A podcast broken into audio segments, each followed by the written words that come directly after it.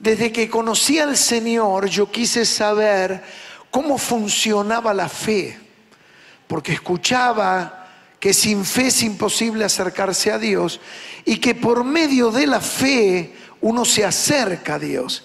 Entonces yo quería saber cómo activar la fe.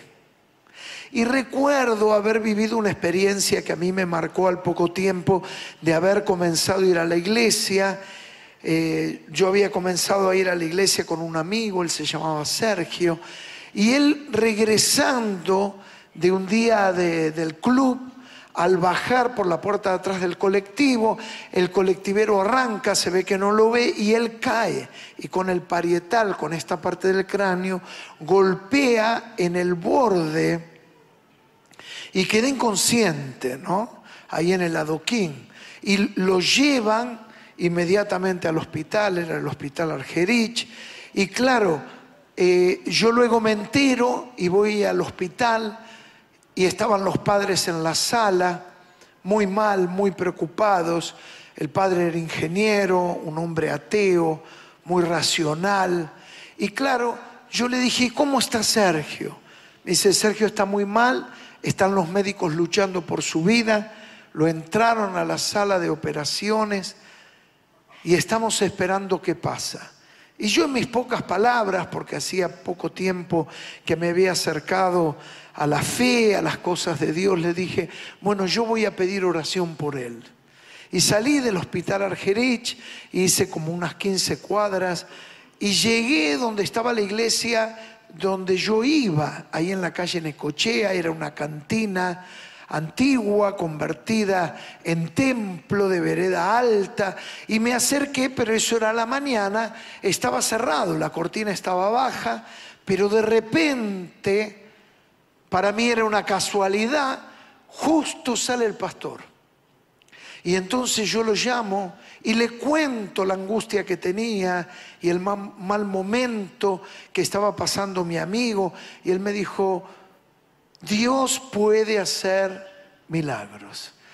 Y yo le dije, si Dios puede hacer un milagro, ¿será que usted puede orar por Sergio?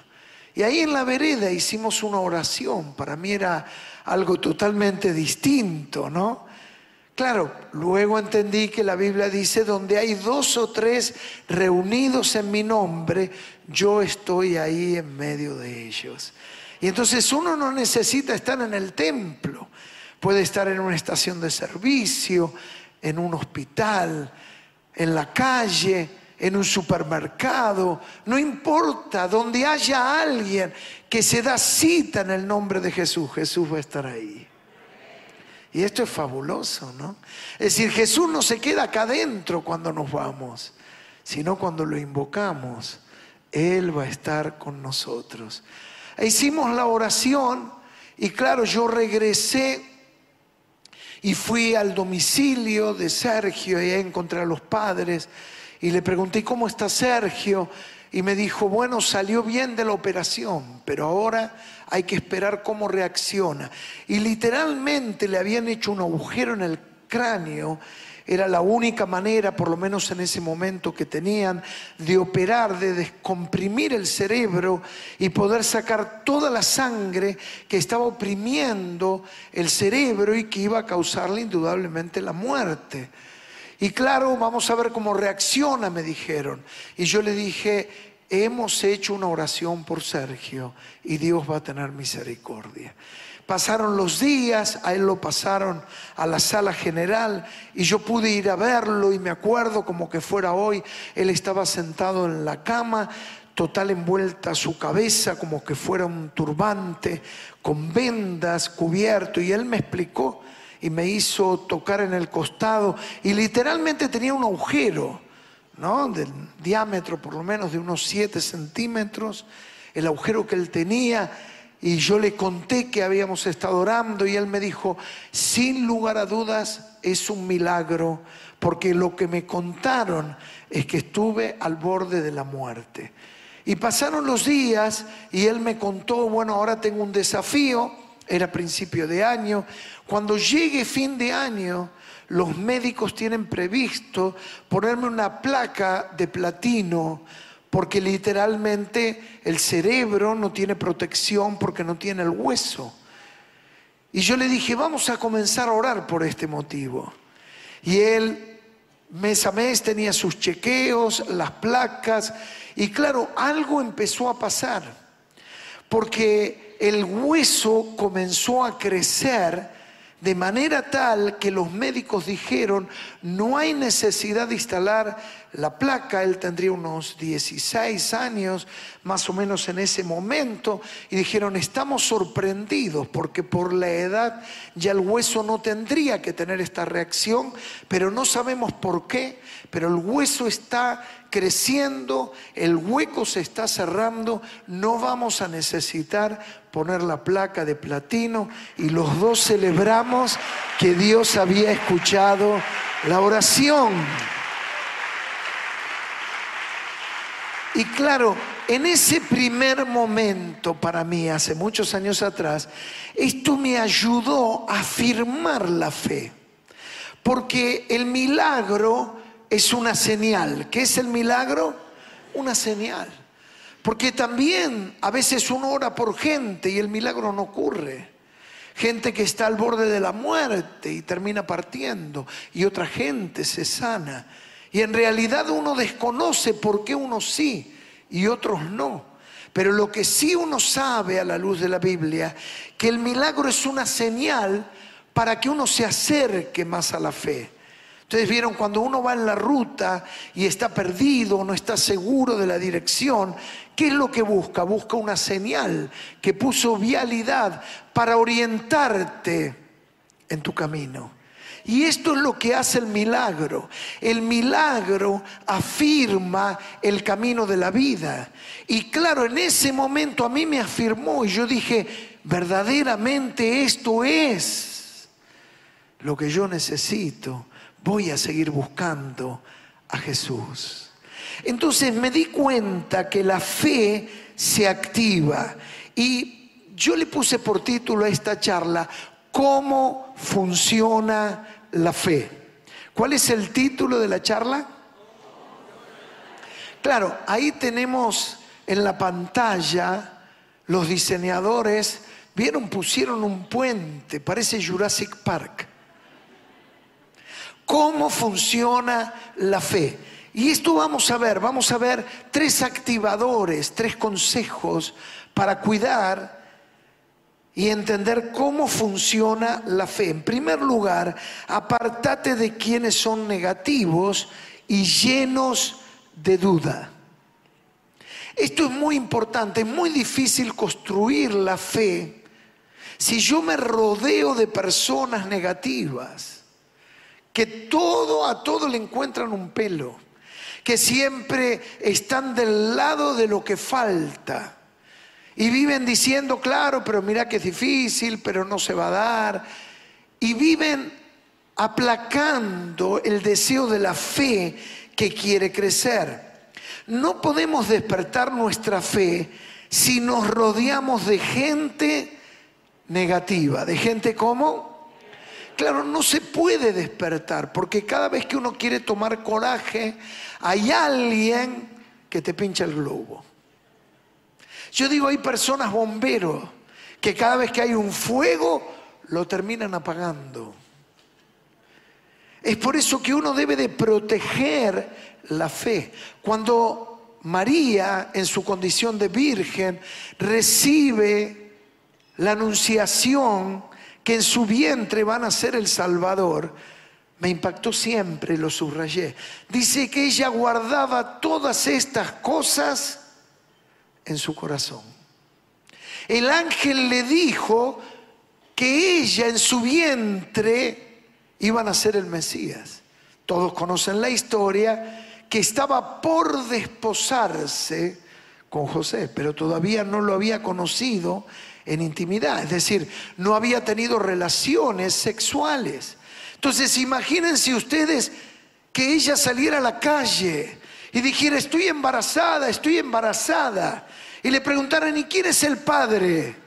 El Espíritu Santo. Pero tómatela, el Espíritu Santo. ¿Quién es el flaco? ¿Verdad o no? Ella lo guardaba Porque la fe es algo que uno lo tiene que guardar. Porque van a decir, te volviste loco. ¿Cómo que orando va a pasar esto? ¿Cómo que orando Dios te va a abrir una puerta? Claro, la mecánica de la fe, el funcionamiento de la fe, es locura cuando uno no cree. Por eso Pablo dice que la cruz es locura para los que se pierden, como capaz lo era para vos y lo era para mí antes de conocer a Jesús. Uno decía, están locos. ¿Cuántos decían así? A ver, sean sinceros, total ya pasó te hablaban. Y yo decía, pero yo ni loco, ¿vos qué pensás? Que yo soy un gil, voy a ir ahí, ahí te sacan la plata, yo no creo nada. Y miren dónde está este gil ahora. Claro, es que uno se creía un vivo bárbaro. ¿Cuántos se creían vivos? Hasta que nos encontramos con un vivo mayor. Y ese vivo es Jesucristo, el Hijo del Dios viviente. Gloria a Dios. Pablo le dice en la segunda carta a Timoteo, hablando de los hombres de los últimos tiempos, dice, tendrán apariencia de piedad, pero negarán la eficacia de ella y advierte, a esto se evita. Es decir, vos venís por una vereda y cuando lo, vos, lo ves venir, cruzate a la otra. Es decir, yo voy a alentarlo para que crea, pero a veces hay gente que está esperando encontrarme, sobre todo cuando mi fe es tierna, para tratar de confrontar, para desalentarme, para desanimarme. Y entonces, ¿qué tengo que hacer? Tengo que guardar la fe, pero por el otro lado tengo que buscar gente espiritual que ame las cosas de Dios. ¿Qué tengo que hacer? Buscar gente espiritual que ame las cosas de Dios. La familia no se elige. ¿Verdad o no? Es lo que hay. Y ya está. Pero si uno puede elegir las relaciones interpersonales. Y en esto es fundamental. Yo descubrí que hay dos tipos de personas. La gente que te hunde y la gente que te levanta. Y así pasa en todos los órdenes de la vida. Hay gente que te tira para abajo. Vos querés estudiar. No, deja, el estudio no importa, no sirve, mírame a mí. Es decir, hay gente que en la vida uno no se da cuenta y pone por encima la amistad, pero hay gente que te tira para abajo, que te hace volver para atrás volver quizás a la droga que uno dejó, volver a una vida sin propósito, volver a una vida casi sin sentido. Y en cambio hay otra gente que te empuja para arriba. Porque si vos estás en una conversación donde todos estudian, o te vas a buscar otro grupo o te buscas algo para estudiar, ¿verdad o no? Y es algo que te tira para arriba. Porque vos llamas a uno, no, mira, no puedo salir, tengo examen mañana. Lo llamas a otro, no, me estoy preparando una monografía. Lo llamas a otro, no, estoy en un equipo estudiando. Y vos decís, por lo visto yo estoy desubicado. Y quizás no estudié, pero te obliga. Entonces hay gente en la vida que te tira para arriba y hay gente que te tira para abajo y así pasa en lo espiritual. Por eso es que nos reunimos entre semana en pequeños grupos que le llamamos células. El propósito de esos pequeños grupos es encontrar un ámbito, un ambiente donde haya gente que comulgue los mismos valores, que ame orar al Señor, buscarle al Espíritu Santo, aprender la palabra, crecer más y más con Cristo. ¿Cuántos quieren más de Jesús? Entonces esto es fundamental. Porque cuando vos entres en la dinámica de amar al Señor y de buscar, te vas a encontrar con otra persona con la que compartías infinidad de cosas y tu conversación se agota porque vos decís, ya no tengo más de qué hablar. Porque ya no me interesan estos temas y este tema y este otro tema. Ahora yo quiero a Jesús. Comunión es una palabra que uno descubre al acercarse a la fe. Pero ¿qué querrá decir Comunión es una palabra que si la descomponemos la podemos explicar. Es una común unión con. Es decir, vos podés tener comunión con las personas que tenés cosas en común. Y cuantas más cosas en común tengas, más que vas a tener. Más comunión. Más para compartir, más para interactuar. Y qué bueno es encontrar a alguien que ame a Jesús como vos lo amás y que quiere buscar a Jesús como vos lo buscas. Porque te va a ayudar. Y mejor son dos, dos que uno, dice la Biblia. Porque si uno cae, el otro le va a levantar. Pero hay del solo que no tiene a nadie. Y esto es tan importante en nuestra vida. En segundo lugar, pedí con confianza. ¿Cómo funciona la fe? En, un, en primer lugar hay que cuidar la fe y buscar gente espiritual. Y en segundo lugar hay que pedir con confianza. Hay que pedir con confianza. Santiago 1.6. Santiago 1.6. Miren ustedes qué dice. Dice la Biblia, pero pida con fe no dudando nada, porque el que duda es semejante a la onda de mar, que es arrastrada por el viento y echada de una parte a la otra. Y sigue diciendo, no piense pues quien tal haga que recibirá cosa alguna del Señor. Agrega, el hombre de doble ánimo, ¿cómo es? es inconstante en todos los caminos. Si vamos de atrás para adelante, una persona inconstante nunca podrá edificar nada en la vida. Es aquel que empieza algo y lo deja. Empieza un estudio y lo abandona. Empieza un curso y lo deja. Empieza un libro y lo abandona. Empieza la escuela de vida y deja de ir. Y es tan importante que vos lo tomes como una prerrogativa, como un principio, que cuando comiences algo, lo termines. Y esto es tan importante. Las personas que llegan al Señor y han abandonado la adicción, tienen ahí un gran desafío. Porque la adicción es priorizar el deseo por encima de cualquier cosa. Y de repente ahora es como que soy libre y recupero lo que dice la Biblia, el dominio propio. Y ahora aprendo a decir no. Pero ¿qué necesito poder ejercer? Esta importancia de la constancia. Y el que sale de una adicción no ha desarrollado la perseverancia. Y nada se logra en la vida sin perseverancia. No se puede lograr construir algo importante. Todo el que quiera construir algo, miren este principio, cualquier cosa que sea, una familia, una relación, un emprendimiento, un trabajo, cualquier cosa, se necesitan como mínimo 10 años. Luego de 10 años de ser perseverante en algo, uno va a empezar a ver frutos y resultados. Y he descubierto que más importante que el talento es la perseverancia. Porque en definitiva en la vida, en todas las cosas, y en la fe no es una excepción, los que van a llegar son los perseverantes.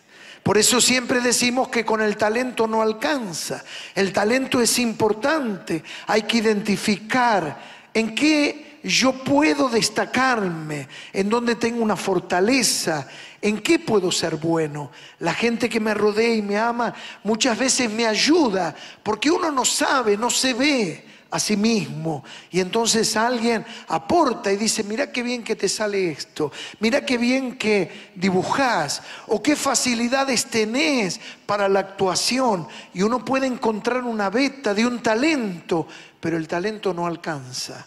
El talento necesita la constancia, la perseverancia y entonces se ven los resultados. El hombre de doble ánimo será inconstante en todos los caminos. Pero habla de la fe. Dice que el que pida no dude en nada, sino por el contrario, que lo haga con convicción y con fe. Porque el que duda es como la onda del mar y va a ser inconstante. Pero la persona que persevera, que sigue adelante, a pesar que no ve, porque el gran desafío de la fe, se habrán dado cuenta, que la fe, yo digo más de una vez, es el sexto sentido que tenemos y que nos vincula con el mundo espiritual. Los cinco sentidos que tenemos, ¿cuáles son? La vista, ¿qué más? El, el olfato, el gusto, ¿qué más?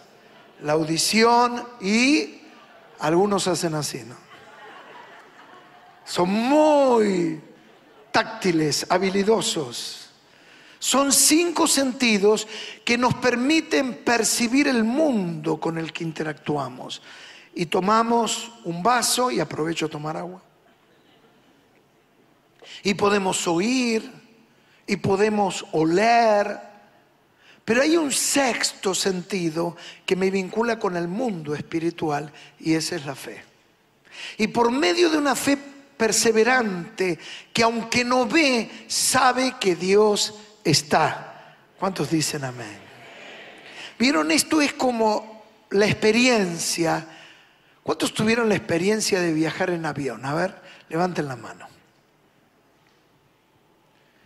Y quizás la experiencia tuviste de despejar, despegar en un día totalmente nublado, ¿verdad o no? ¿A alguien le pasó? Tremendo. Y ahí estuvo el anuncio del piloto. Abrochen el cinturón, vamos a pasar por un frente de tormenta.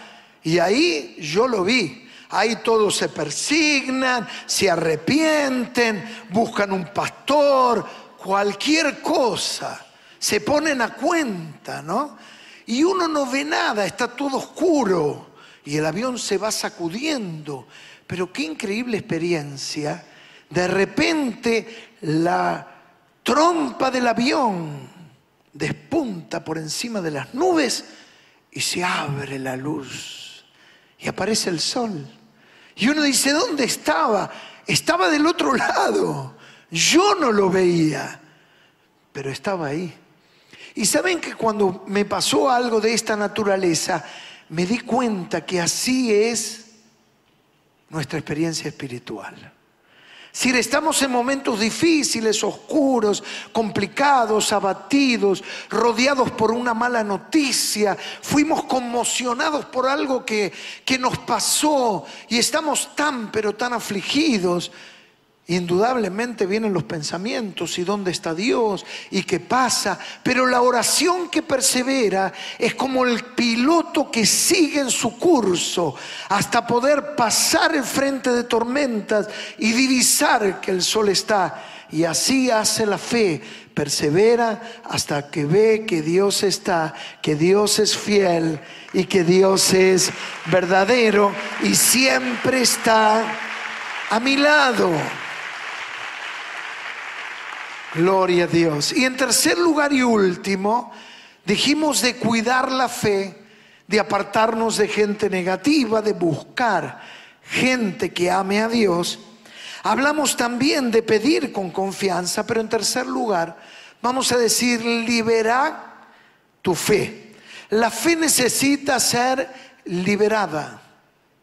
La fe está dentro de nosotros, Jesús enseñó, como un grano de semilla de mostaza.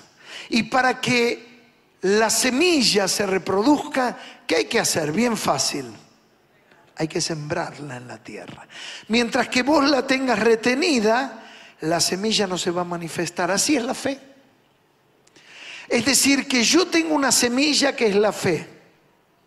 Y la semilla se siembra en la tierra. ¿En dónde se siembra? En la tierra. ¿Y dónde se sembrará la fe?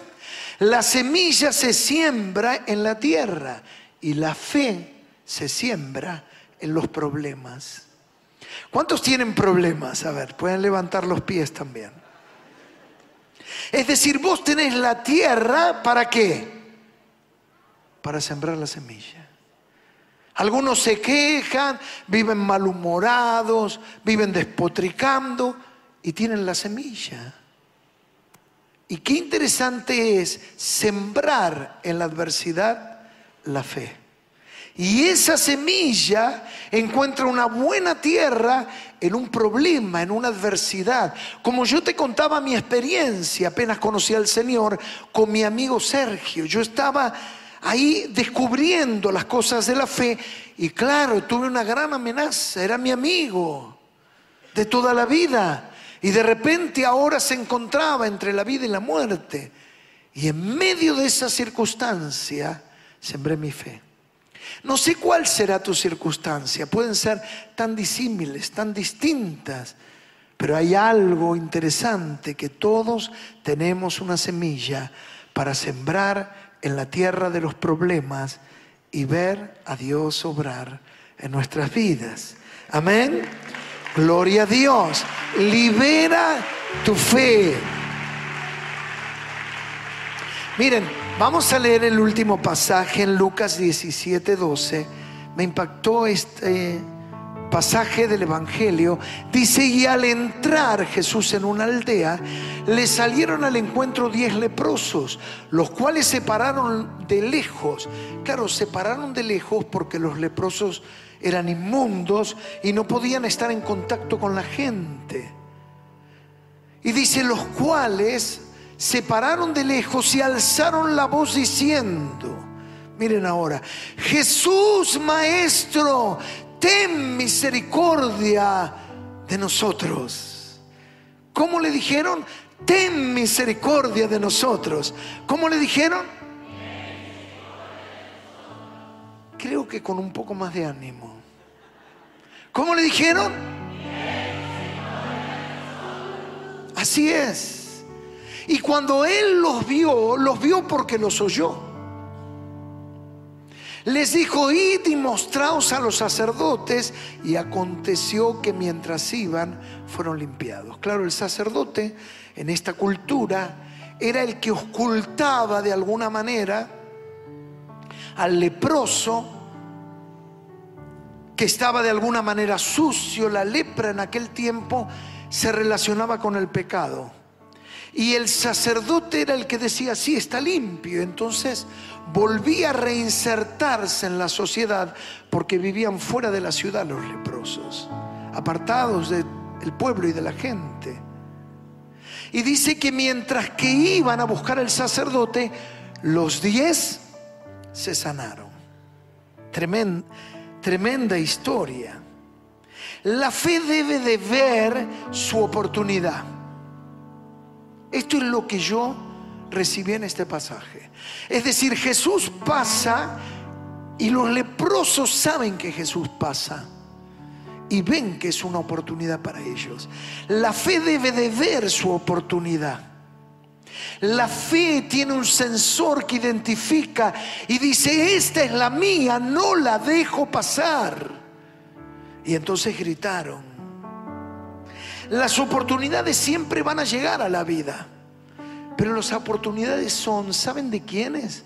De las personas de fe que están pendientes de la venida de las oportunidades. Siempre digo que las oportunidades llegan lentas como tortuga y se van rápidas como una liebre. Entonces, ¿qué necesitamos? Saber que es una oportunidad. Y ahí me tiro y digo, esto es lo que Dios ha preparado para mí. Mira Eclesiastés 9:11, Eclesiastés 9:11. Dice, me volví el sabio y vi debajo del sol que ni es de los ligeros la carrera, para la lógica de quién es la carrera, de los ligeros. Pero acá dice no es. Ni la guerra de los fuertes, ni aún el pan de los sabios. Ni de los prudentes la riqueza, ni de los elocuentes el favor. Es decir, la lógica nos dice que la carrera la gana el ligero. La guerra la gana el fuerte. El favor es para el elocuente. Y la riqueza para el sabio, el prudente. Pero acá dice no si no termina diciendo tiempo y ocasión, como dice, acontecen a todos. Es decir, todos, cada uno de ustedes, y finalmente yo, todos en la vida vamos a tener oportunidades. ¿Por qué algunos la toman y otros no? Acá nos dice, Porque algunos cuando les llega la oportunidad dicen, bueno, pero yo no estoy preparado. Esto no es para mí. Seguramente se equivocaron. La persona que lucha consigo mismo no se acepta, tiene problemas en su autoestima. Y para eso viene la fe, para ayudarme, miren esto, primero a creer en Dios. ¿Cuántos creen en Dios? Pero segundo, lo más difícil es creer que Dios lo puede hacer a través mío. Eso es lo más difícil de todo. Creer en Dios, todo el mundo puede llegar a creer. Ahora, creer que Dios lo puede hacer a través de mí, a través del hermano sí, a través de aquel otro sí, a través de ese porque tiene labia, este porque es sabio, el otro porque es fuerte. ¿Vieron? Todos los paradigmas que derriba este texto que acabamos de leer. Bueno, este es ligero, él sí va a poder correr la carrera. Este fuerte, este va a ganar la batalla. Este sabio, este va a ser rico, pero yo no. Y hay gente que viene a la iglesia, cree en Dios, alaba a Dios, pero no cree en lo que Dios puede hacer a través de su vida. Cuando alguien accede a este nivel, y dice, Señor, yo te creo a ti, en lo que vas a hacer en mi vida, algo tremendo pasa. Y yo creo que algo tremendo va a pasar en tu vida. Quiero que te prepares porque desde el momento que creas que Dios lo puede hacer a través de tu vida, serás sorprendido en lo que Dios va a hacer. Serás sorprendido. Hay personas que dicen, bueno, Dios quiere hacer algo, acá estoy. Me tiro en el último vagón del tren, acá estoy, Dios, bienvenido, hace algo. La fe tiene que hacer algo. ¿Cómo es esto que la fe tiene que hacer algo? ¿Qué hicieron los leprosos? ¿Gritaron? ¿Qué hicieron los leprosos? Era lo que tenían que hacer. Es decir, frente a la oportunidad que Dios te dé, habrá algo que tengas que hacer. Entonces hacelo. La fe tiene que manifestarse. Moisés es llamado con 80 años. ¿Cuántos tienen menos de 80 años? Miren qué diplomático y qué buena manera de preguntar. Levanten la mano, vienen alto los que tengan menos de 80. A ver. Voy a preguntar, ¿usted caballero cuánto tiene? Menos. Levanten la mano. Muy bien, muy bien. Es decir, todavía tenemos esperanza.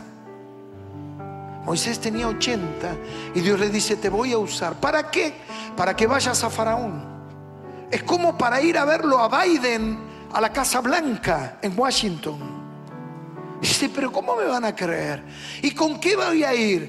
Bueno, ¿qué tienes en tus manos? En mis manos tengo una vara, un palo. Yo voy a usar la vara.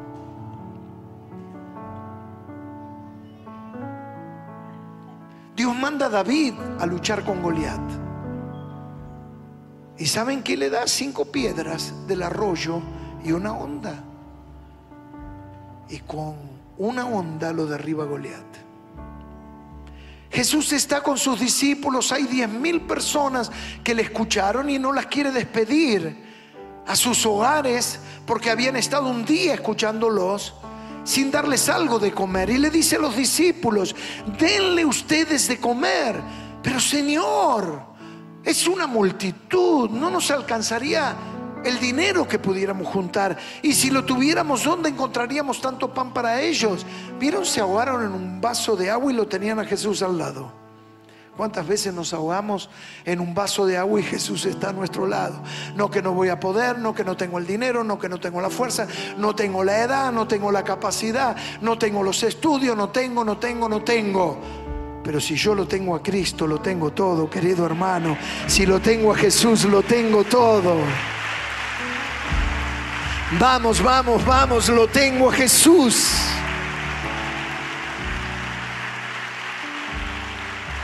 Y Jesús les dice, ¿y qué tienen? Bueno, para dejarlo conforme yo creo. Mira, lo que tenemos es la vianda, el almuerzo de un jovencito que la mamá le preparó. ¿Y qué tiene? Bueno, tiene cinco panecillos, serían cinco chipá y dos mojarritas. En realidad no tenemos nada. Tráiganlo para acá. Y le llevaron los cinco chipá. ¿A cuánto les gusta el chipá? Eran son así chiquititas, pero poderosos.